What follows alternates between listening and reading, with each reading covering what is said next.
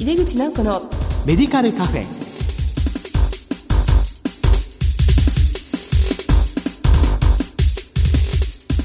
こんばんは。帝京平成大学薬学部の井出口直子です。井出口直子のメディカルカフェ。この番組は医療を取り巻く人々が集い語らい情報発信をする場です。今月は薬剤師の教育に焦点を当ててお送りします。この後ゲストの登場です。お楽しみに井出口直子のメディカルカフェ。この番組は武田手羽の提供でお送りします。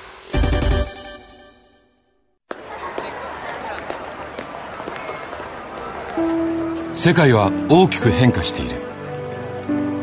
価値観も大きく変わっている。これからの時代健康とはどんなことを言うのだろう。医薬品には何が求められるようになるのだろう。一人一人に寄り添いながら価値ある医薬品を届けたい私たちは武田手羽です帝京平成大学薬学部の井出口直子です薬剤師の教育方針特集の1回目です今回はこれからの薬剤師教育と題してゲストにお話を伺います。今月のゲストをご紹介いたします。千葉大学医学部附属病院教授、薬剤部長の石井逸子さんです。石井さんどうぞよろしくお願いいたします。よろしくお願いいたします。えー、早速ですけれども、石井先生のご略歴とご専門などをご紹介お願いいたします。はい。えー、私は、まあ、千葉大学の薬学部を卒業した後、そのまますぐ職員になってしまいました。ずっと実験をするような毎日だったんですけれども、まあ、生化学のお部屋で本当にあの基礎をやってまして、専門はまあ動脈硬化で、毎日も細胞とお話をするのが楽しみというような日々でした。その時にの教授の先生が広瀬先生っていうんですけれども、その先生が退官されたと同時に、病院薬学という薬剤部の研究室に移って、その後に、まあ、留学などを得まして、今現在に至るというふうな状況でございます。はい、薬学部の方から薬剤部長になられたと。はい。まあ、それまで、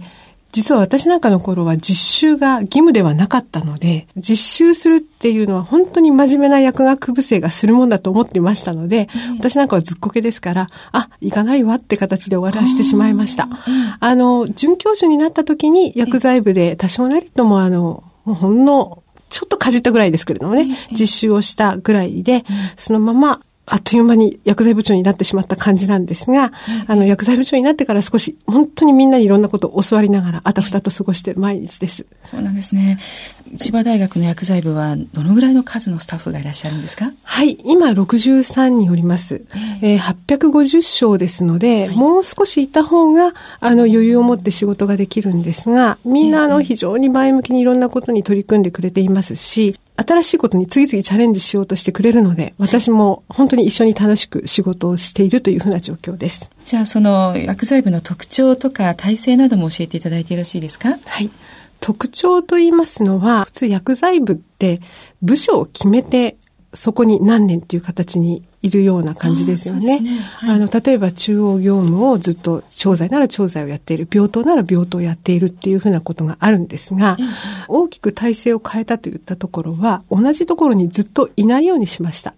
うん、あの、一人の人が中央業務、時間によっては病棟、あるいはこの週の何曜日はチーム医療に属してやるよというふうに、一人が大まかに分けて3つを掛け持ちする形でやっています。したがって、1人30分ごとのスケジュールを組んでございまして、今病棟にいたと思ったら、まあ、処方箋が流れてきた患者さんを中央業務でちゃんと調剤を確認するとか、そういったことを含めてやっていますので、他の病院になかなかないシステムかなというふうに思います。そういうシステムにされた理由は何ですか？はい。私がもともとえー、2012年に薬剤部長になったんですけれども、えー、その時は10年選手がいっぱいいたんですね、はい、で。10年選手がいっぱいいるっていうことは、非常に一つの仕事には精通をしているんですが、お互いのことがわからないので、そこの室長なら室長は自分がの部署が一番可愛くなってしまう。だから、何が一番大変かっていうと、自分のところが一番大変というふうにしか解釈されないので、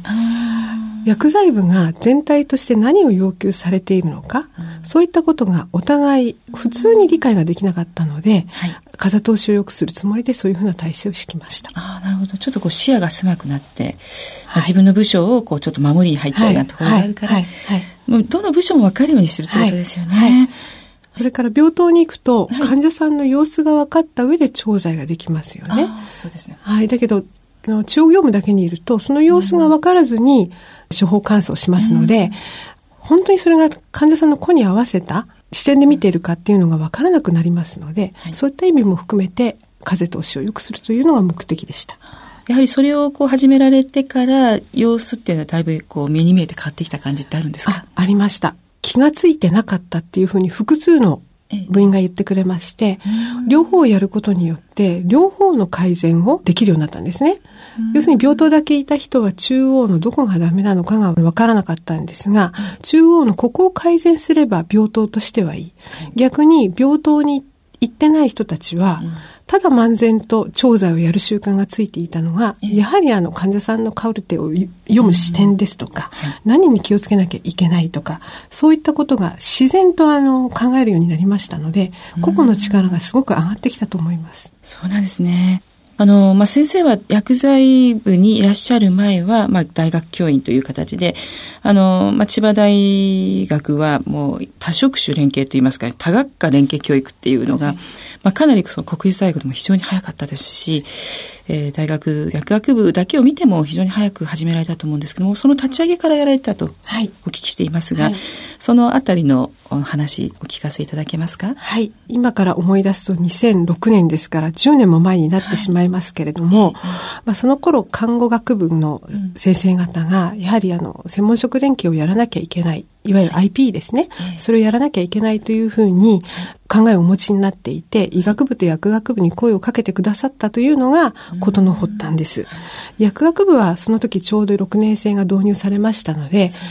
そ、ね、の大学の特徴を出そう、あるいは臨床の力をつけるにはどうしたらいいのかっていうのをすごく考えている時期でもありましたので、これは非常にいいことだという形で、もう即学部長がその時点でスタートを切るという決断をされました。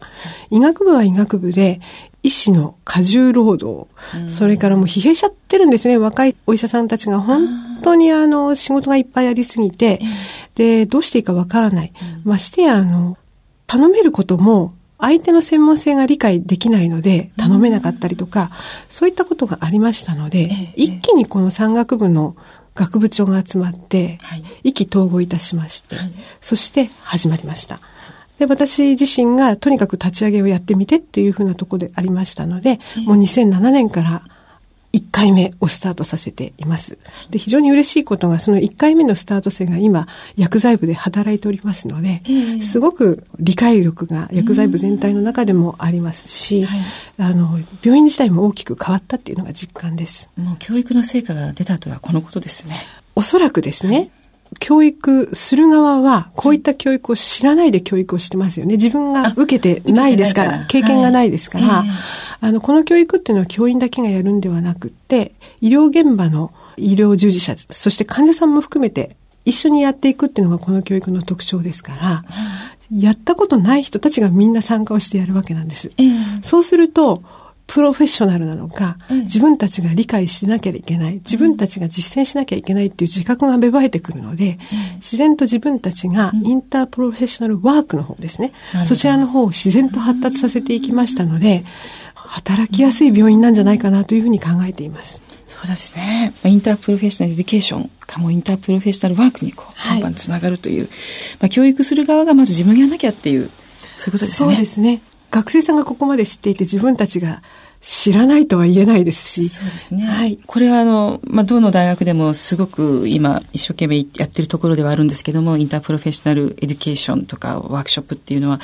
なかなかこう、私立大学だと人数が多くて、はい。千葉大の場合は薬学部は何名の？はい。あの、千葉大学は、えー、80名います。そのうち40名が、えー、3年生から6年生になって、はい、残り40名が4プラス2のコースになります。で、看護学部が80名。80名。で、医学部は今少しあの数が増えていますけど、まあ110名ぐらいですね。もともとは95だったんですが、少し今増えている状況になってますけれども、ですので、まあ1対1対1っていうのが基本グループが組めますので、非常に運用がしやすい状況ですし、全部集まっても300人弱になりますので。一箇所にまあ集まれる状況でもありますので、やりいいと思います。そうですね。きめ細やかな感じできて、はい。結構顔の見えるっていう感じがですね、はい。続きそうで、どこか全国的に注目された教育だったとはい。思います。模擬患者さんなんかもね、あの、はい。養成されてて、はいあの、私も当時千葉県にいたので、あそうですね。千葉奈良大学薬学があって、はい。まあ、千葉セブンっていうあの模擬患者を養成する会などもご一緒にやらせていただいたんですね。はい。えーまあそういう形でこう大学教育の方をされて、はい。で薬剤部でももういろんなチャレンジをはい。されて、はい。まあ例えば病棟薬剤業務実施加算から始まって、はい。はい。はい他にもいろんなのをされたんですよね。ちょっとご紹介いただけますか？はい。まず手術部に薬剤師を常駐させるということをやりましたし、はい。その ICU とか NICU とかそういった危険度の高いところにも、あの加算がつく前から常駐させるようにいたしました。それはやはり見ていて、あのかなり危ないなと、ここに薬剤師が常にいることが大事だなと判断いたしましたので、そのようにいたしました。あと、まあ、患者支援センターあるいは手術期管理センターといったところでいわゆる薬剤師外来も進めておりますので、あの薬剤師の仕事がはい他の職種により見える形にはなったかなというふうに思います。まあ、先生がすごく取り組まれたこととして、まあ、ジェネリックの方の普及だと思うんですけども、はいそれもちょっとご紹介お願いいたします。はい。やはり学部にいて、全く自分に感性がなかったっていうのは経済的な側面なんですね。どうしても薬剤部にいますと、薬事委員会を開いて、そこで新しい薬を採用するというふうになってきますと、最近の薬は高いです。これは我々の税金が負担するような形になりますから、今後立ち行かなくなってくるっていうのは、あの、すごく考えました。そこでまずできること、自分たちでできることというふうなのを考えた場合に、まあ、ジェネリックに切り替えていく。あるいは、バイオシミラーにも切り替えられるものは切り替えていくというのを薬剤部主導でやっていこうというふうに思いました。そこはあの、病院の院長と話し合って、病院も非常にあの、経営が難しい状況ですから、病院長も非常にその方針を強く打ち出しておりましたので、相談してやる形にいたしました。まず、ジェネリックに関しましては、まあ、バイオシミラーもそうなんですけれども、医師がなぜ理解できないかっていうと、やっぱり教育課程に思考の違いがあるんですね。薬学部というのは物性を徹底的にやるところですから、その薬がどういったものなのかっていうのは説明されれば大体理解できます。で、その理解したものに対して私たちは安心感を得ている部分があるんですが、医学部教育をやっぱり医学部附属病院ですからちょっと携わってみると、医師はどういう薬を評価するのかというと、治験の第三層の結果がしっかりしているもの、そういったものがいい薬だと徹底的に叩き込まれていますので、物性あるいは動体というものをいくら説明されても、やっぱりあの考え方として入っていかないっていうのが分かりましたので、その物性を理解するんだったらば薬剤師が得意だろうといったところで、そこは主導的にやらせていただいて、切り替えがまあ比較的早く多く進んでいるという段階です。なるほど。はい。そうなんですね。例えばじゃあ、当然そのジェネリックの選定は薬剤師がしていくということになると思うんですけども、どのあたりを重視をされたんですか？実はどこっていうわけでもなく、はい20個ぐらいハードルを設けまして、ええ。物性あるいは供給源、流通の問題、あのそういったことをすべて含めて、添加物もすべて含めて相互評価という形でやっています。ただあの、じゃあ薬剤師が全部決めるのかというのではなくて、はい。ワーキングを使いまして、その薬を使う医師たちに集まっていただいて、納得したものを採用していくというふうな形にしますので、まあ、みんなが納得しないと、まあ、基本的には採用できないシステムを作りましたので、はい。そういうふうにしてやっていきます。そうすると、こう、いろいろ資料作りみたいなのは、まあ薬剤師が薬剤部でやるはい。それをドクターとかに見てもらっはい。て説明をして、はい。まあ、決めてもらう。はい。まあ、それは非常に、あのドクターたちも納得はい。しながら進んでいったと思うんですけど、はいまあ、その結果、あですね、80%を超えるジはいェネリックというはい。ことで、はい。まあ、先生が考える病院薬剤師の教育方針についても教えていただいてよろしいですか？はい。教育、方針というとなかなか難しいんですが、やはりあの、私が病院に行って思うこと、やっぱり薬剤師っていうのは医薬品そのものを熟知してなきゃいけないってことなんだと思うんですね。そうしないと本来の職能が発揮できないっていうのはすごく実感しています。人のそばに行けば行くほど薬剤師の力は物への理解が要求されていきますので、大学でまあ私も初めて習った時は物価制っていうのはなんて受験勉強の延長のような感じで、専門性が本当にあるんだろうかって思いましたけれども、そこの力がついてる人がやはり力を発揮するっていうことを体感しましたので、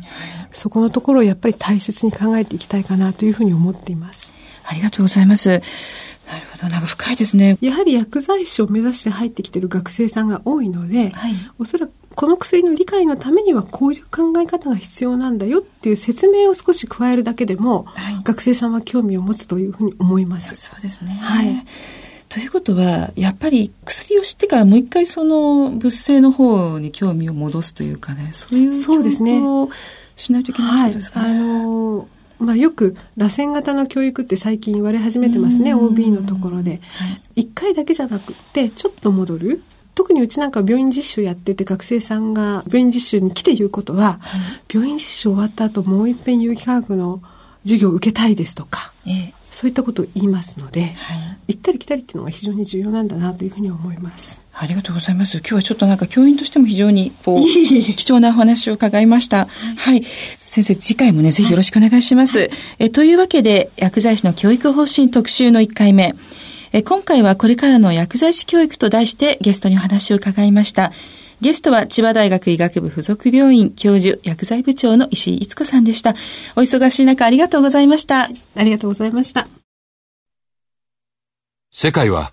大きく変化している。価値観も大きく変わっている。これからの時代、健康とはどんなことを言うのだろう。幅広いラインナップで信頼性の高い医薬品をお届けします。一人一人に向き合いながらどんな時でも健康を咲かせる力を。私たちは武田手羽です。